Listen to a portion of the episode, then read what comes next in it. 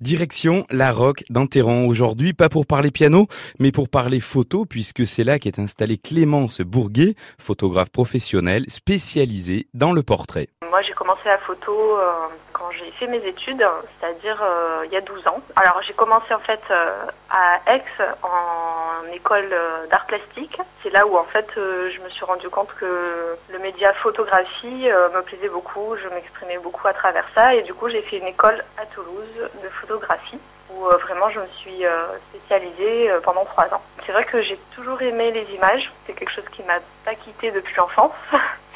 Donc euh, voilà les images, les émotions qu'elles peuvent euh, transmettre. Et en fait, euh, le fait de me spécialiser dans les portraits, ce qui m'attire en fait, c'est vraiment l'interaction entre les personnes que je photographie et, moi en fait, ce qui peut se passer. C'est toujours des rencontres et parfois ça donne lieu à, des rencontres assez formidables en fait.